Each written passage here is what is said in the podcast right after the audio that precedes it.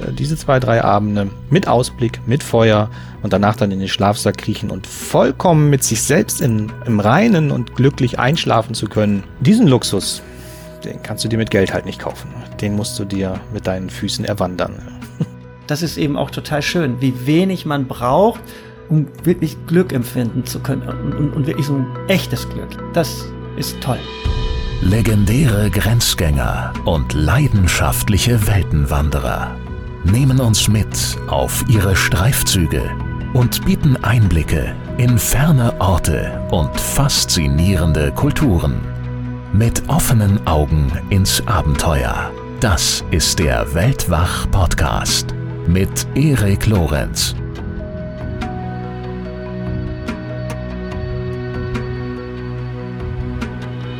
Wo in Europa kann man noch wirklich wilde Orte entdecken, Freiheit spüren, Abenteuer erleben? Von dieser Frage und der ihr innewohnenden Sehnsucht getrieben, begaben sich Andreas Winkelmann und Markus Knüfken auf die Suche. Und sie wurden fündig. In allererster Linie am Polarkreis in Schwedisch-Lappland im Sarek-Nationalpark von den Herausforderungen ihrer Tour durch diese letzte Wildnis Europas, wie sie oft genannt wird, von den niederschmetternden, aber auch den magischen Momenten, von alledem erzählen sie in ihrem Buch Wilder wird's nicht und in dieser Weltwachfolge, dem zweiten Teil meines Gesprächs mit den beiden. Viel Spaß, los geht's wenn ich an den Sarek denke, ähm, wir haben über die Nässe gesprochen, über das körperliche Leid und all das.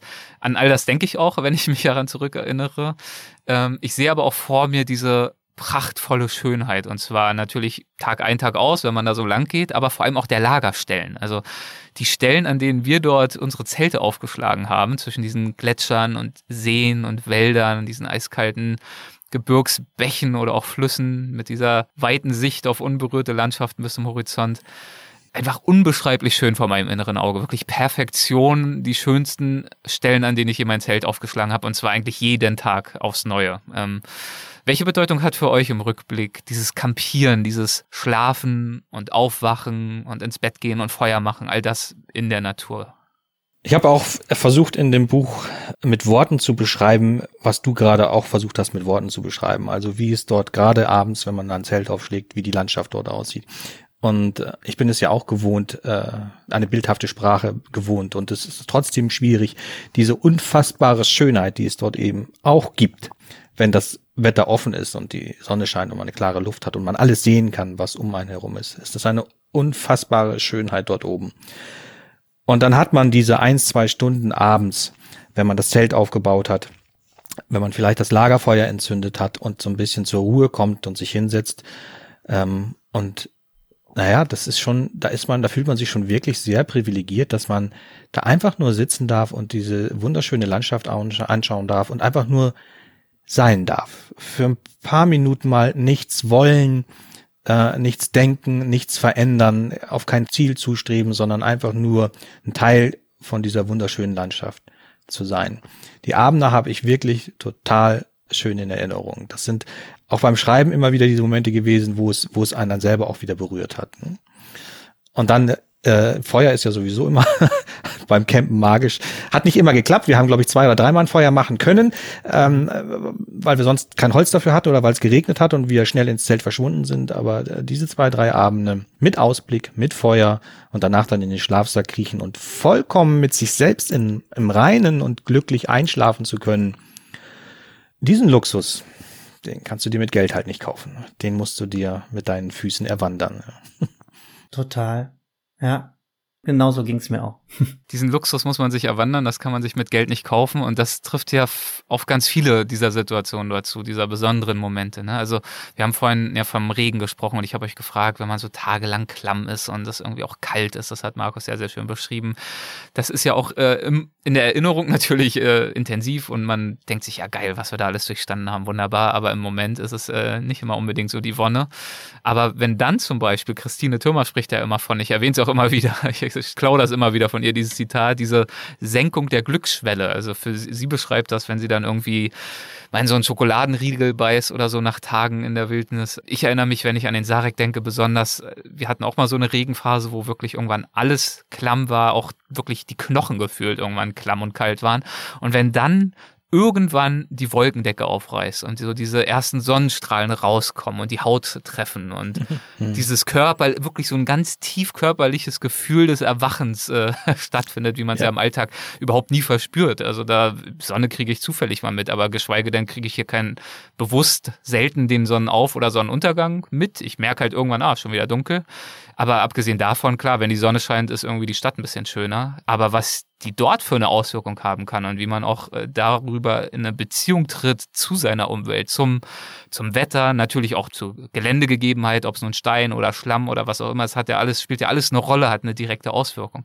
Aber gerade dieser Moment, das weiß ich einfach noch ganz genau, als nach diesen Tagen, bei uns war es im Rappadalen, wo das Wetter so hundsmäßig mies war, dieses Ach, an sich wunderschöne Tal, das ja. war für uns der Ort des Infernos, weil alles Schlamm war und diese, alles nass und dann dort auch zu schlafen im Schlamm in diesen ah. Wegen so, und dann die Sonne. Also einfach nur prachtvoll. Ja. Was waren für euch diese Momente, diese, diese körperlichen, besonderen Momente, die es eigentlich nur an so einem abgelegenen Ort geben kann?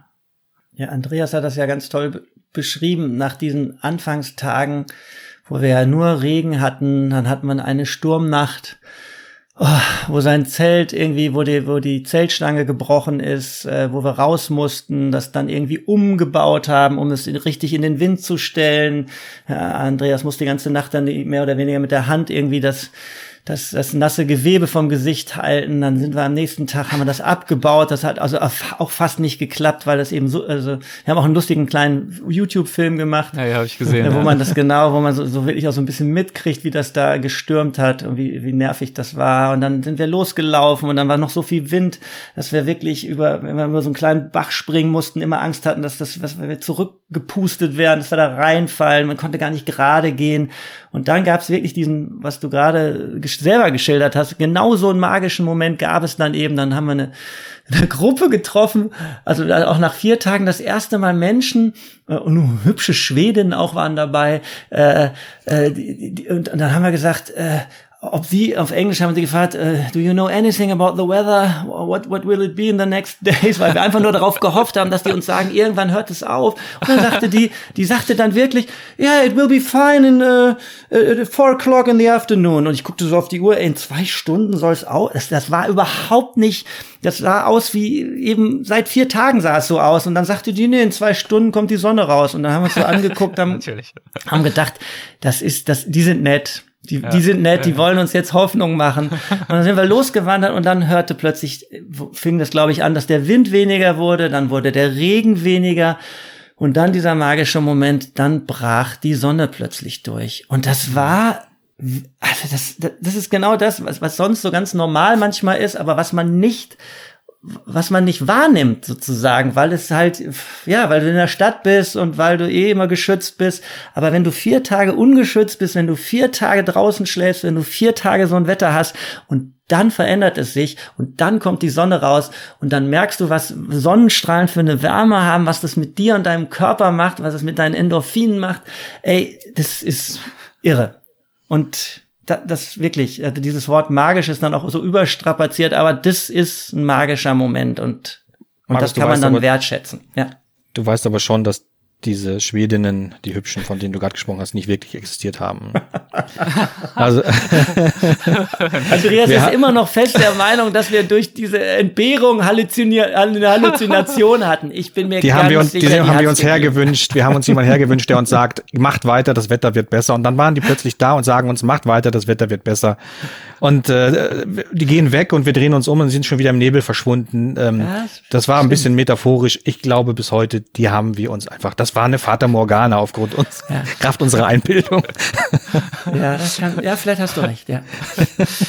Wie sah es denn mit den äh, magischen Momenten zwischen euch beiden aus? Ähm, habt ihr euch die ganze Zeit unter all diesen äh, schwierigen Bedingungen wunderbar verstanden und ergänzt oder auch mal äh, gezofft? Wie war zwischen euch ähm, wie hat es zwischen euch funktioniert? Steilvorlage an Andreas. Erzähl bitte über, über, über mein Packverhalten. Ich möchte es nochmal hören aus deinem Mund. Ja, also gerne. Ich werde auch nicht müde, das äh, immer wieder zu geben. Ich hoffe, wir beide können noch oft auf Lesungen gehen, wenn, wenn Corona das zulässt, dass ich das immer wieder thematisieren kann. Ähm, ähm, ich bin, ich bin, also ich war ja bei der Bundeswehr vier Jahre. Ich bin auch ein bisschen spießig, was Ordnung und so weiter angeht. Und ich weiß, in meinem Rucksack hat immer alles seinen Platz. Ich weiß immer, wo, wo genau die Dinge sind. Und ich packe auch jeden Morgen die Dinge wieder an den Platz, an dem sie vorher waren. Ähm, und so bin ich morgens immer relativ schnell fertig und aufbruchbereit. Ähm, ich stehe auf, frühstücke, pack zusammen, es kann losgehen. Und dann stehe ich da und sehe, Mensch, der Markus, das Zelt steht noch, die Klamotten sind noch gar nicht eingepackt. Was ist da nicht in Ordnung? Ich habe dann herausgefunden, dass, dass Markus seinen, seinen Rucksack eher so wie eine Damenhandtasche betrachtet. Also er weiß zwar, dass alles drin ist, was er braucht, aber wo das verdammte Zeug ist, das, das weiß er nicht. Und jeden Morgen entwickelt er eine neue Technik ähm, äh, zu packen, in der Hoffnung, dass er dann am Abend alles wiederfindet. Aber das hat irgendwie nicht geklappt, so dass ich jeden Morgen äh, mindestens eine halbe Stunde immer auf ihn warten musste. Und ich stand halt in meinen nassen Stiefeln, in meinen klammen Klamotten, praktisch mehr oder weniger ausgekühlt im Wind, der planlos wütete. und musste auf Markus warten, der noch eifrig beschäftigt war und ins Schwitzen geriet, weil er ja packte. Das waren Momente, wo es dann auch tatsächlich mal ein bisschen äh, stressig wurde und, oder wo ich auch mal eine flapsige Bemerkung gemacht habe, die ich mir hätte sparen können. Wo ich Markus dann auch unter Druck gesetzt habe, indem ich, indem ich immer wieder so, wie man mit einem Bleistift gegen Zähne klopft, mit einem Stock auf, auf Fels geklopft habe, damit er in Gang kommt. Sowas in der Richtung. Ne? Das war nicht nett, äh, weiß ich auch. Und das, das habe ich mir dann im Laufe der, der dieser 14 Tage auch abgewöhnt und, und, und mache das auch nicht mehr. Aber das ist schon schon auch passiert, ja. Ja und dass er dann konfuser, konfuserweise auch mal äh, während der Tour plötzlich meinte, dass seine Kamera weg ist und, oh und äh, aufschreit und sagt, meine Kamera ist weg und den Rucksack wegschmeißt und einfach wegläuft und, und sagt, er muss die suchen. Und ich stehe dann da und denke mir, ja, puh, jetzt läuft er weg. Und, und, und nun? Das ist dann wohl so. das ist dann wohl so. Statt mal einen Moment innezuhalten und, und nachzudenken und die Kamera war natürlich nicht weg, die war noch an seinem Rucksack, nur nicht da, wo er sie vermutet hat. Ne? Das, das führt dann schon zu Stressmomenten, ja. Das war sehr, sehr peinlich ähm, und unangenehm. Und ich, ich kann es lustigerweise auch total nachvollziehen, dass es völlig nervig ist. Ja, weil meine arme Frau muss das auch immer mit mir sozusagen durchmachen, weil also so Multitasking, also mehrere Sachen gleichzeitig machen oder so einen vernünftigen Plan, um etwas abzuarbeiten, das, da, da kämpfe ich seit Zeit meines Lebens mit. Hm, ich habe auch mal bei einem Freund äh, an der Bar in seinem, in seinem gut laufenden Café gearbeitet, weil ich mal kurz die, den Gedanken hatte, vielleicht äh, neben der Schauspielerei noch ein Café aufzumachen, dann soll man das ja auch von der Pike auf lernen und dann war ich da zwei Monate bei dem, hm, immer so ein, zweimal die Woche bei dem im Café und habe dem an der Bar geholfen und musste Kaffees machen. Und heutzutage gibt's ja so viel verschiedene Formen von Kaffees, ne? Was weiß ich, Latte Macchiato kennt ja jeder und Cappuccino, aber dann gibt's natürlich noch irgendwie ohne Koffein und dann gibt's irgendwie den, den, den, den Espresso doppelt, dann gibt's Doppelo oder dann gibt's noch irgendwie Flat White und das musste ich halt alles ganz schnell machen. Und ich glaube, ich habe wirklich die Hälfte der Kaffees musste man wegschütten, weil ich dann die falschen genommen habe, den, den entkoffinierten genommen habe. Ey, und, und irgendwann hat mich, das war auch so lustig, irgendwann hat mich nach zwei Monaten einer von den jungen Leuten an der Bar gefragt, hat mich dann gefragt, möchtest du das, möchtest du das eigentlich als Job machen? Und dann habe ich gemerkt, jetzt ist der Zeitpunkt, den Finger zu heben und zu sagen, okay, das war mein letzter Tag, es wird nichts mehr. Und hat meinem Kumpel gesagt, Alter, das war ein toller Gedanke, mit dir zusammen Kaffee aufzumachen. Äh, wir haben es jetzt zwei, hab, mit zwei Monate habt ihr das im Guten mit mir versucht, aber ich bin nicht Mr. Multitasking. Und ich merke dann auch, wie ich total, und das, das ist das, wovon Andreas gerade gesprochen hat, wenn ich dann mer ich, mer ich merke natürlich logischerweise, ich bin ja ein sensibler Mensch, dass der andere gerade wartet oder genervt ist oder äh, was Besseres zu tun hatte oder am schlimmsten Fall wie Andreas äh, friert, weil er ja die gleichen nassen Füße hat wie ich, nur ich bewege mich und er nicht, er wartet ey, dann hat man natürlich den doppelten Druck. Wie so ein Kunde, der eben dasteht und auf seinen Kaffee wartet. Und man will das natürlich jetzt auch irgendwie, ne, ne, will das jetzt ja auch abliefern. Und dann will ich natürlich abliefern und den Rucksack schnell packen und dann packe ich ihn natürlich extra falsch und dann muss ich nochmal ran und ach, ja, also das wird, tut mir leid, Andreas. Es nee, es hat ja nicht zu, es hat ja nicht zu, äh, zu, zu Schäden geführt, die nicht zu reparieren sind. Aber was ich vielleicht an dieser Stelle nochmal kurz mit ähm, für andere mit auf den Weg geben äh, möchte, die vielleicht so eine Tour planen zu zweit. Ja. Ähm, nehmt euch jeder ein Zelt mit. Schlaft nicht zusammen in einem Zelt. Es gibt nur einen einzigen kurzen Moment auf so einer Tour, wo ihr Privat- und Intimsphäre habt und für euch seid, nämlich wenn ihr abends in euren Schlafsack und euren Zelt steigt. Wenn dann aber noch der Partner, über den ihr euch vielleicht gerade eben geärgert habt, euer Wanderbuddy, äh, nervt oder, oder er schnarcht dann nachts auch noch oder ich, es ist, ja auch eng im Zelt und das ist, äh, meines Erachtens ist es sehr, sehr wichtig, dass man diesen Moment der Privatsphäre auf so einer langen Tour hat und allein in seinem Zelt schlafen kann. Ja, finde ich auch. Das würde ich, das würde ich absolut unterstreichen. Ja, definitiv. Sonst wird es schnell freundschaftsgefährdend, glaube ich. Das, äh, das wird dann kritisch. In welchem mentalen und in welchem körperlichen Zustand seid ihr dann schließlich wieder an der Fjellstation Saltolokta angekommen, von der ihr ja aufgebrochen seid? Oh, körperliche Zustand bei mir acht Kilo weniger und topfit okay. und überhaupt gar kein Problem mehr mit dem Rucksack. Äh, ich habe nicht mal mehr gemerkt, dass da noch ein Rucksack ist. Natürlich fehlten jetzt, ich glaube, sechs oder sieben Kilo Nahrung. Die war ja mittlerweile aufgezehrt. Das macht mhm. schon auch einen Unterschied, aber eben auch die Gewöhnung und dass die körperliche Fitness in diesen 14 Tagen natürlich wirklich auch sehr zugenommen hat. Mhm. Ähm, das, das war der körperliche Zustand, äh, ein absolutes äh, Wohlfühlen in seinem Körper. Seelisch sah es dann schon ein bisschen anders aus. Ähm, das begann aber bei mir schon zwei Abende vorher. Da hatte ich eigentlich meinen inneren Abschlussabend der Tour, äh, als wir in einer äh, aufgelassenen Rentierzüchterhütte einmal übernachten durften und und am nächsten Morgen Markus neben dieser Hütte stand und die Sonne aufging und er als Schattenriss vor diesem Sonnenaufgang stand und, und alles war perfekt in diesem Moment. Ich wusste, perfekter wird's auch nicht mehr. Wir, wir werden übermorgen auf dem Kungsläden sein, da werden wir andere Menschen treffen. Das ist jetzt hier mein Abschied aus dem Sarek. Es wird nicht schöner, es wird nicht perfekter und ich werde auch nicht weiter zur Ruhe kommen können und auch äh, bin jetzt auch in meiner Mitte. Das kann nicht besser werden. Mhm. Und dementsprechend war ich ein bisschen auch melancholisch, dass es dann, dass es dann zu Ende geht und hab mich vielleicht auch, als wir in der Fjellstation Saltolok da angekommen sind, ein bisschen daneben benommen, äh, weil da waren natürlich andere Menschen und es gab ein Restaurant. Wir wollten abends essen dort im Restaurant mit vielen anderen zusammen. Und ich hatte kaum mein Essen in mich hineingeschaufelt. Äh, da habe ich mich empfohlen, äh, hatte keinen Bock auf Gespräche und bin wieder in mein Zelt gekrabbelt. Äh, vorher hat man sich mal gewünscht, man ma möchte mal im Bettchen schlafen äh, und ich bin aber trotzdem wieder in mein Zelt geflüchtet. Hab lieber für mich wieder ein bisschen gelesen und habe Markus da allein sitzen lassen. Das war nicht besonders höflich, aber das war im Moment, in dem Moment ähm, das, was ich brauchte. Das ist super, dass du das sagst, Andreas, aber ich finde, er hatte totales Verständnis dafür. Hatte totales Verständnis dafür. Ich war tatsächlich total überrascht an diesem Abend. Den habe ich auch noch total bildlich vor mir. Da war so ein junger Mann, der neben uns saß. Also es gab ganz tolles Essen, muss man sagen, haben die sich echt Mühe gegeben. Ja, Wahnsinn. Ja. Wirklich ganz außergewöhnlich edel auch, aber schön edel, ähm, was die da kredenzt haben und äh, also auch so ein Kanadier, der dann da wohl irgendwie sein Praktikum oder was auch immer gemacht hat, der dann den Wein vorgestellt hat, den es heute Abend gab, alles Bio natürlich und so. Und plötzlich waren wir wieder wie in der Zivilisation, aber in, in der, also in einer Form von äh, naturefreundlichen Zivilisation. Und neben mir war ein junger Mann, der alleine unterwegs gewesen war, wirklich alleine, der glaube ich noch mal äh, fünf Tage länger als wir seine Tour gemacht hat, der sogar auch ein paar Berge bestiegen hat, über ein paar Gletscher gelaufen ist, alles alleine. Und ich bin ihm so richtig kurz verfallen in seine, wie er erzählt hat. Da war ich plötzlich wieder so, wow, cool und wie mutig, ganz alleine.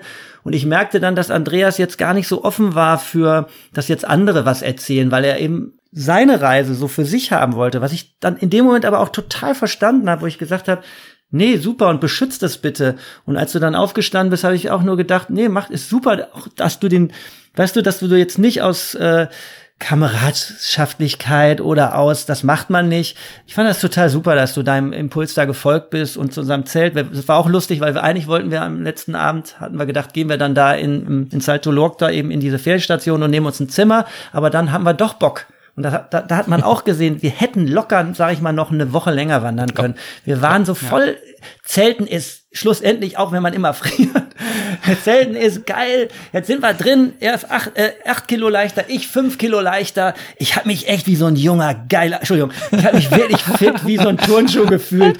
Adonis Jackson, ich weiß, da war auch eine Sauna, habe ich mich das erste Mal im Spiegel gesehen, habe gesagt, Alter, im Sixpack, yes, so sieht das aus mit, was war ich da, 52, 53, so geht's jetzt weiter.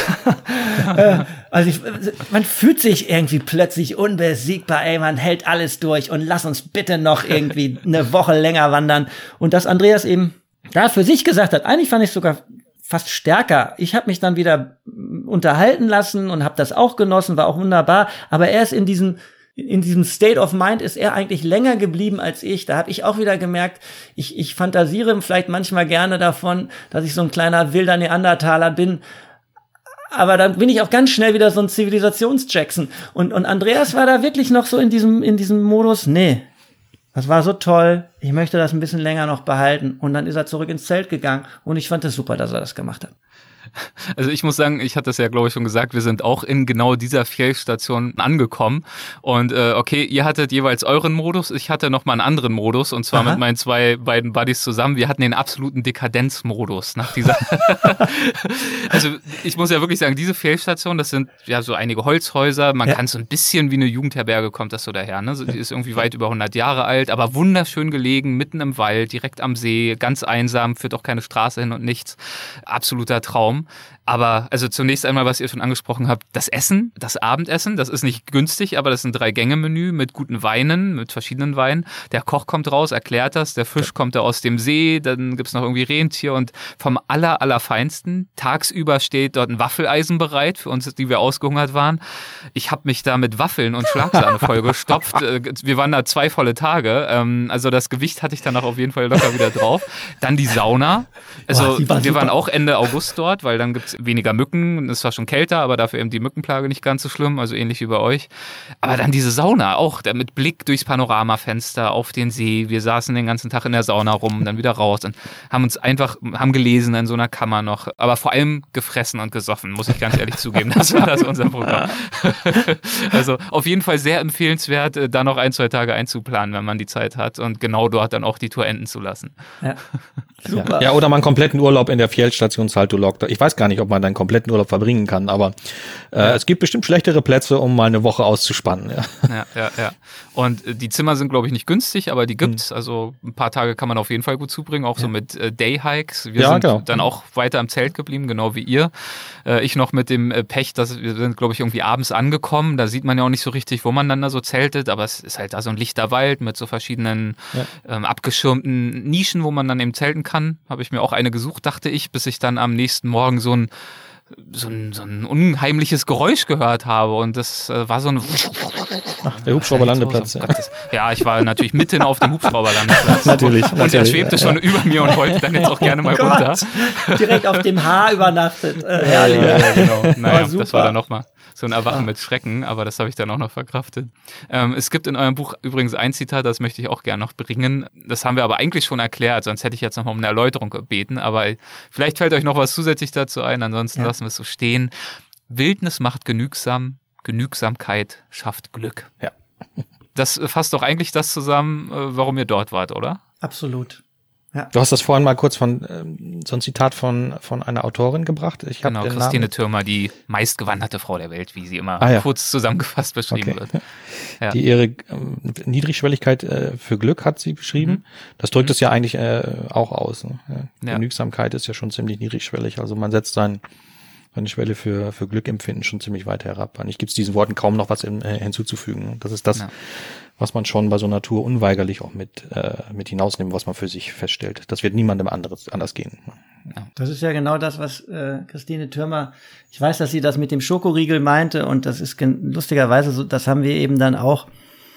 Du kochst abends deine wirklich äh, nicht besonders tolle Tütensuppe und es schmeckt aber wie beim besten Italiener. Mhm. Und man jeder Bissen, das ist eben auch so. Zu Hause isst du manchmal richtig tolle Sachen, dann quatschst du mit jemandem, trinkst deinen leckeren Wein oder deinen tollen Whisky, aber du machst es einfach. Du nimmst es nicht wirklich wahr und du, du kostest nicht jede Sekunde von diesem Mahl und von diesem Trank aus. Und dann hast du halt irgendwie so eine bescheidene Tütensuppe und du hast einfach nur klares Wasser oder einen Tee, aber du genießt den, als ob es das tollste Essen, das tollste Getränk der Welt ist. Und das das ist eben auch total schön, wie wenig man braucht, um wirklich Glück empfinden zu können und, und, und wirklich so ein echtes Glück, ja. Also das, das, ja, ist toll. Gelingt es euch, ähm, das ein Stück weit für euch mitzunehmen von so einer Tour, auch wenn sie dann irgendwann vorbei ist? Oder ähm, verflüchtigt sich davon dann viel auch schnell wieder im Alltag? Wir hatten ja nun auch das Glück, was ne, Glück kann man es eigentlich nicht nennen, das haben wir uns ja auch irgendwo selbst erarbeitet, dass wir dieses Buch schreiben durften. Mhm. Und wenn du ein, ein Buch schreibst, erinnerst du dich ja nochmal ganz anders an das, was du da erlebt hast, als wenn du dir einfach nur ein, ein Foto anschaust oder vor Bekannten und Freunden davon erzählst, was du erlebt hast. Äh, bei Buchschreiben taucht man ja nochmal wirklich tief ein. Das ging Markus genauso wie mir immer. Markus hat aus seiner Sicht äh, der Tour die erste Fassung geschrieben und ich habe dann aus meiner Sicht der Tour ähm, die zweite Fassung geschrieben und da so ein Overlay draus gemacht praktisch. Ne? Also ging es uns beiden so dass wir das nochmal ganz intensiv durchleben durften. Und äh, auch die Gefühle dabei beim Schreiben, die wir damals durchlebt haben, sind bei mir beim Schreiben wieder hochgekommen. Das war nochmal ein ganz toller Moment, fast zwei Jahre nach der Tour. Mhm. Allerdings muss ich auch sagen, ähm, wenn der Alltag einen hier erst der Berufsalltag erstmal wieder hat, dann ist das bei mir auch nicht so, dass ich, dass ich jeden Tag in mich kehre und denke, ähm, das und das hast du aus dem Sarek damals mitgenommen. Du kannst dich noch erinnern, äh, sieh mal zu, dass du das jetzt heute in deinen Alltag auch wieder integrieren kannst. Das, das, das klappt eigentlich nur ganz selten. Also man stellt sich vielleicht vor, dass ein Schriftsteller äh, in seinem kleinen Häuschen sitzt und den ganzen Tag Zeit hat und nachdenkt und vor sich hinschreibt, aber das ist längst nicht mehr so. Und auch ein Schriftstelleralltag ist äh, stressig und hektisch. Und das hat dann mich zumindest auch schnell wieder eingeholt. Ja. Aber das Schöne daran ist ja, dass es eine sehr gute Begründung ist, dass man das praktisch nicht in seinem Alltag vakuumieren kann. Damit hat man eine sehr gute Begründung, gleich wieder auf die nächste Tour zu gehen. Damit man das wiedererleben kann und wiedererleben kann und wiedererleben kann. Also falls jemand eine Ausrede braucht oder eine gute Begründung, da wäre sie. Und ihr habt ja vorhin schon angedeutet, dass ihr auch schon über die nächsten Touren nachdenkt. Ständig, ja. Ja. Sind die schon spruchreif oder halten wir das noch ein bisschen unter Verschluss? also zwei ist? Touren, von denen wir auf jeden Fall gerne berichten würden, sind auf jeden Fall, was wir vorhin schon mal so angeteasert hatten, dass wir ja dann, als es mit dieser Schneeumrundung beim äh, Gran Paradiso massiv nicht funktioniert hat, dass wir dann in den Val Grande ausgewichen sind. Und äh, da waren wir dann, wir beide waren zusammen eben noch mal eine Woche im Val Grande, was wirklich ganz toll war, weil da übernachtet man in so verlassenen Alphütten, genannt Bivakos, äh, aus also wirklich 150, 200 Jahre alte Steinhäuschen, die ganz karg eingerichtet sind. Lustigerweise in einen von diesen Bivakos haben wir uns abends hingesetzt und haben den ersten Entwurf für Wilder wird nichts geschrieben, weißt du noch, mhm, Andreas? Ja, wir haben dann noch ja, gesagt, mhm. das halten wir jetzt fotografisch auch fest. Hier sitzen mhm. wir, wir sagen, wir wollen jetzt ein Buch schreiben, das soll so und so heißen und äh, jetzt schlagen wir das deinem Verlag vor und haben so handschriftlich das halt da manifestiert. Und äh, hier sind wir. Und äh, dann waren wir im letzten, im Corona-Sommer. Wir, wir, wollten eigentlich, Andreas und ich, wir hatten uns Montenegro ausgeguckt, weil das ein ganz, also wir hatten uns eben auch wieder auf die Fahne gestellt. Da wollen wir gerne mit dem Zug hin. Wir wollen nicht fliegen. Also auch diesen Anspruch, möglichst auf den Flieger zu verzichten in der heutigen Zeit. Und ähm, dann hatte ich gelesen, dass es dort die tiefste Schlucht und den größten Mittelmeerfjord gibt und dass es sowohl eine einwöchige Wanderung an der Küste entlang gibt und eben eine im Landesinneren und Montenegro ist nicht groß, ist so groß wie Schleswig-Holstein, also relativ klein. Und das hatten wir vor, hat dann eben in der Corona-Zeit nicht funktioniert und dann haben wir wieder schnell umgeplant. Andreas, toller Freund, hat sich ein Seekajak gekauft, weil ich hatte schon eins. Und dann sind wir oben, äh, ich habe an der Ostsee ein kleines, ganz kleines Ferienhäuschen gemietet seit 15 Jahren. Ähm, und dann sind wir da oben sozusagen direkt von meinem Strand aus äh, losgepaddelt und haben dann auch in den äh, wie, neun Tagen war neun Tage waren wir unterwegs, ja. Andreas, richtig? Hm, haben wir wirklich ja. auch wieder verrückte Sachen erlebt. Also und haben uns gesagt, es wäre ja auch schön, wenn es mit dieser Reihe weitergehen darf, dass wir nicht immer nur eine ganz normale Wanderung machen, dass wir da auch ein bisschen in den Abenteuern variieren, dass mhm. vielleicht mal was im Kanu und vielleicht auch mal was im Fahrrad. Äh, da haben wir jetzt noch eine Idee, aber da wollen wir beide noch nicht drüber reden, glaube ich. Ähm, das wäre dann auch was Längeres. Mehr sagen wir aber nicht. Und äh, also das schwebt uns vor. Also, also Ideen haben wir, hätten wir eine Menge. Und äh, wir wünschen uns ja auf jeden Fall, dass wir wieder raus dürfen. Und das ist das Hauptding, was logischerweise die ganzen Menschen Klar. ja auch in der Corona-Zeit beschäftigt, dass man nicht frei entscheiden kann, wohin man darf und dass man so ein bisschen ein, ja, eingesperrt, ein bisschen übertrieben, aber das, ja, dass viele Dinge halt, die, die sonst nur normal, aber dann lernt man sie auch wieder schätzen. Also es gibt ja immer zwei Seiten der Medaille. Ja. Stichwort Corona-Pandemie. Im Vorwort des Buches schreibst du, Andreas, das folgende. Wir alle lieben das Reisen und auch Markus und ich sind in den vergangenen Jahren weite Strecken mit dem Flieger unterwegs gewesen. Doch es setzt ein Umdenken ein und die Corona-Pandemie beschleunigt diesen Prozess noch einmal. Das Virus zwingt uns innezuhalten und nachzudenken.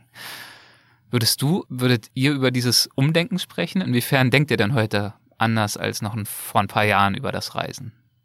Was das äh, Virus ja gut schafft, ist, ähm, auch wenn es schwer fällt, uns innehalten zu lassen und wenn man etwas mehr zur Ruhe kommt, als es normalerweise im Alltag der Fall ist, hat man auch ganz andere Gedanken und, und die Sichtweisen verändern sich vielleicht und man erkennt, dass nicht immer alles sofort sein muss, dass nicht immer alles schnell sein muss und dass man nicht alles, was erlebbar ist auf dieser Welt, auch unbedingt erleben muss.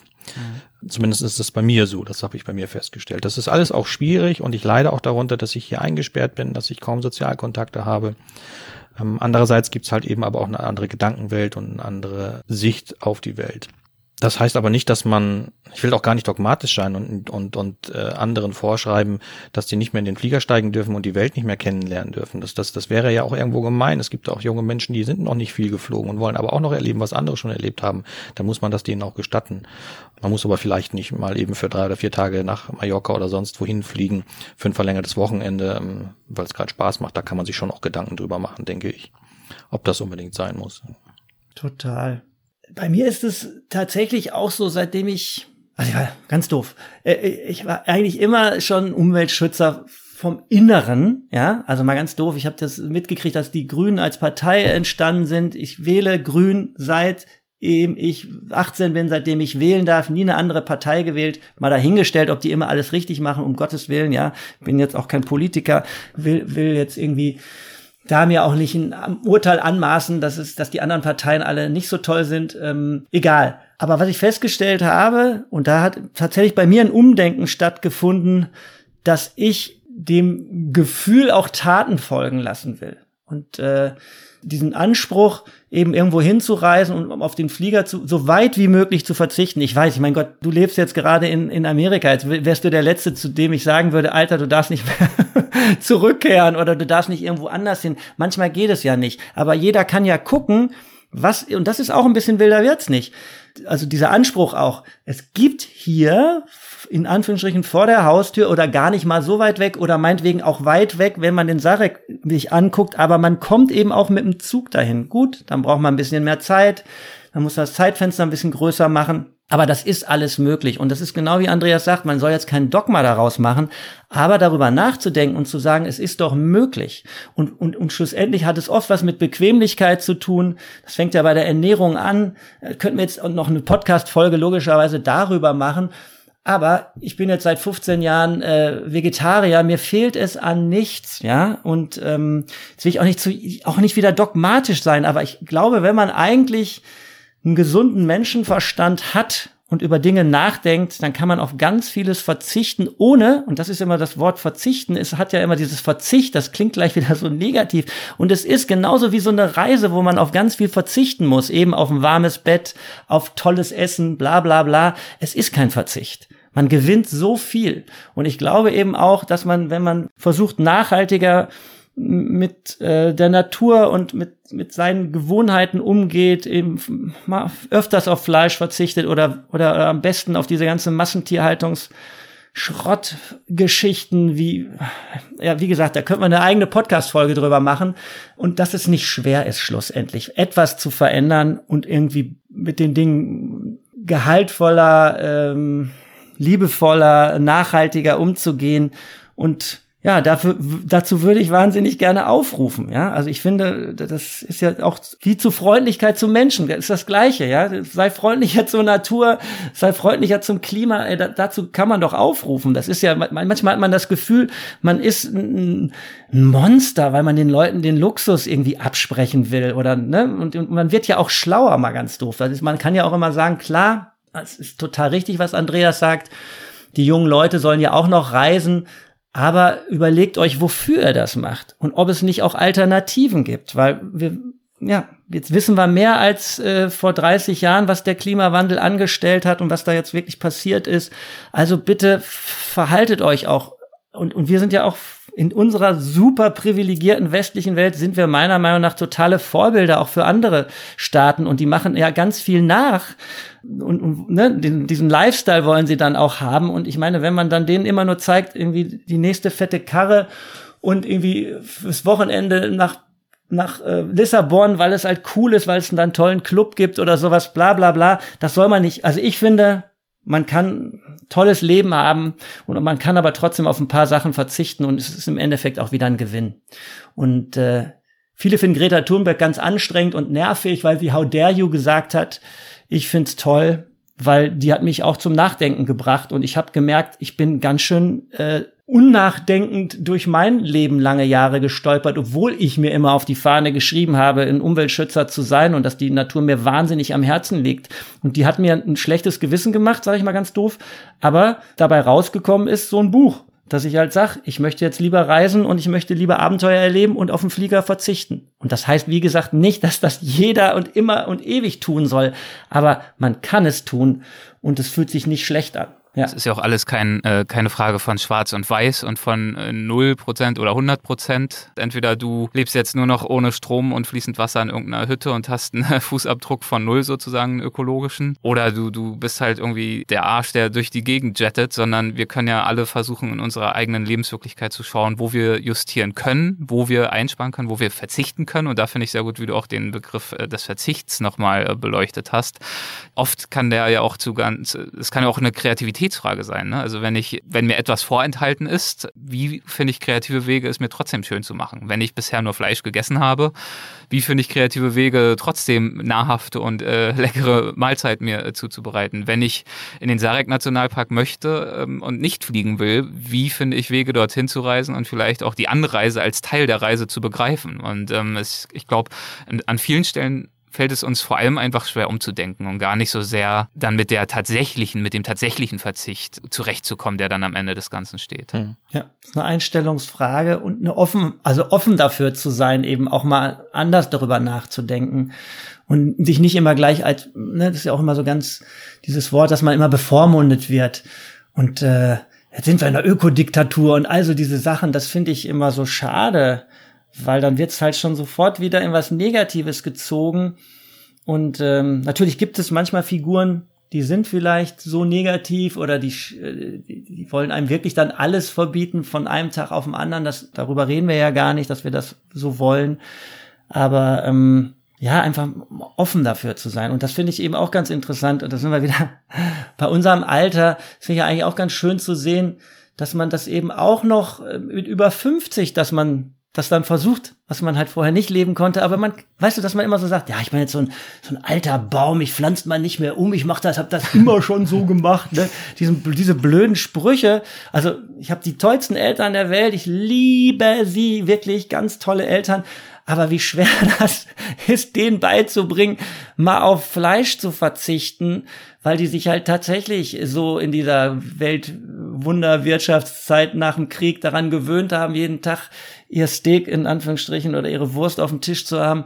Denen fällt das tatsächlich noch sehr, sehr schwer, da mal ein bisschen Abstand von zu gewinnen. Aber ich glaube, Andreas und ich, wir beide haben da in den letzten, also wenn ich mich mit Andreas unterhalte, höre ich ja auch plötzlich, äh, ich mache das nur noch, also das finde ich total schön dann zu sehen und keiner hat ihn dazu gezwungen, dann eben wenn, wenn er Fleisch isst, dann isst er halt wirklich nur noch Fleisch vom, vom Biobauern oder vom Schlachter um die Ecke, wo er wirklich weiß, das ganze Tier wird zerlegt und nicht nur das Filet wird genommen und der Rest wird wirklich zerschreddert oder was auch immer die damit machen, kommt nicht aus der Massentierhaltung. Also ja, und dann immer nur dieses Argument, dass man es sich nicht leisten kann, ist auch so Panne, ja. Ich bin wirklich seit zehn Jahren, muss ich sehr auf mein Geld aufpassen, äh, weil, ne, egal, und ähm, man kann es sich leisten. Ja, das hat gar nichts mit Kohle zu tun. Ähm, und äh, das ist einfach eine Einstellungsgeschichte. Ich finde, und ich finde auch, wir haben, manchmal ist, ist, ist Alter ja auch durchaus ein, äh, ein Vorteil, gerade bei ich halte uns beide für reflektierte Menschen und dann führt Alter ja auch zur Einsicht und äh, Einsicht mhm. führt dazu, dass man freiwillig auf Dinge verzichtet. Wenn man freiwillig auf etwas verzichtet, ist das immer erfolgreich. Wenn es dir von außen aufdoktroyiert wird, auf etwas zu verzichten, ist es nie erfolgreich und führt im schlimmsten Fall zu hartnäckigen Widerstand. Du kriegst einen Raucher und, oder einen Alkoholiker nicht dazu, damit aufzuhören mit seiner Sucht, wenn du es jedem jeden Tag befiehlst. Das funktioniert einfach nicht. Das weiß man aus Erfahrung. Insofern betrachte ich unser fortgeschrittenes Alter, Markus, an dieser Stelle nicht als Nachteil, sondern eher für uns beide als Vorteil. Jetzt haben wir euer Alter so oft zum Thema gemacht in dieser Folge, als würden ja, wir Markus ist übrigens viel, Markus ist übrigens viel älter als ich. das stimmt. Obwohl es sich anders anfühlt, Andreas. Also ich meine jetzt von der Reife, ja, von der, nur von der Reife. Körperlich, körperlich merkt man, dass du jünger bist, aber von der Reife denke ich manchmal, ich äh, bin mein äh, Teenager-Schuhen manchmal nicht entwachsen. Ja, so ein bisschen was davon darf man sich auch ruhig äh, behalten, finde ich. Also ihr wirkt auf jeden Fall auf mich jetzt beide noch nicht unbedingt so, als wäre es hier irgendwie bald vorbei und als kommt ihr bald nicht mehr aus dem Haus. Ich hoffe, ich hoffe, ihr habt noch weiterhin Lust auf das ein oder andere weitere Abenteuer. Ich bin auch sicher, dass es euch gelingen wird, diese umzusetzen. Hoffe, dass es dann vielleicht auch wieder das ein oder andere Buch gibt ja. oder zumindest einen Bericht oder irgendwas, was für uns auch wieder einen guten Anlass bietet, darüber zu sprechen. Denn mir hat dieses Gespräch sehr, sehr viel Spaß gemacht und ähm, ich danke euch herzlich dafür, dass ihr euch so viel Zeit genommen und so viel Energie bewiesen habt, denn es ist ja jetzt doch etwas länger geworden. vielen, vielen Dank euch beiden. Ja, vielen, vielen Dank, Erik. Danke, danke. Genau, dass du dir die Zeit genommen hast, uns beiden alten Männern so lang zuzuhören, um dann nochmal drauf rumzureiten. ja, ich bin jetzt natürlich auch ein bisschen älter geworden in diesen zwei Stunden, das muss man auch sagen. Aber das ist, glaube ich, noch verkraftbar. Also, alles klar. Vielen, vielen Dank euch beiden und macht es gut. Ciao. Ja, du auch. Alles Tschüss, Gute. Ciao. Ciao. Ciao. Das waren Andreas Winkelmann und Markus Knüffgen zum Zweiten. Ich hoffe, das Gespräch hat euch gefallen. Und wenn dem so ist, dann freue ich mich natürlich wie immer, wenn ihr erwägt, uns zu unterstützen, zum Beispiel mit einer Mitgliedschaft im Weltwach Supporters Club. Und natürlich ist es auch ganz besonders schön, wenn ihr das Buch von Andreas und Markus kauft. Wilder wird's nicht. Ich freue mich auf jeden Fall schon, wenn alles nach Plan läuft, Markus dann in Kürze beim Weltwach Festival auf dem Kunterbundhof zu treffen. Danke euch fürs Zuhören und bis zum nächsten Mal. Ciao.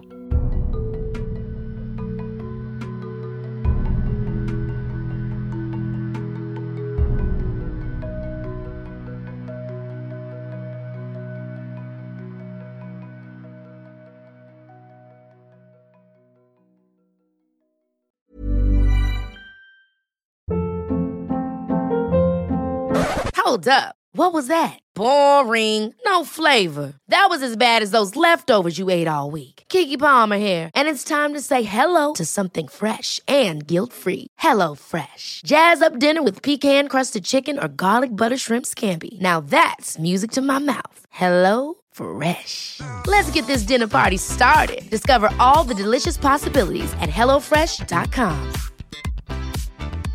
Hey, it's Paige DeSorbo from Giggly Squad. High quality fashion without the price tag. Say hello to Quince.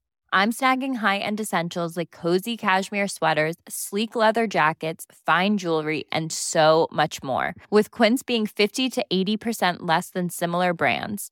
And they partner with factories that prioritize safe, ethical, and responsible manufacturing. I love that. Luxury quality within reach. Go to quince.com slash style to get free shipping and 365 day returns on your next order. Quince.com slash style.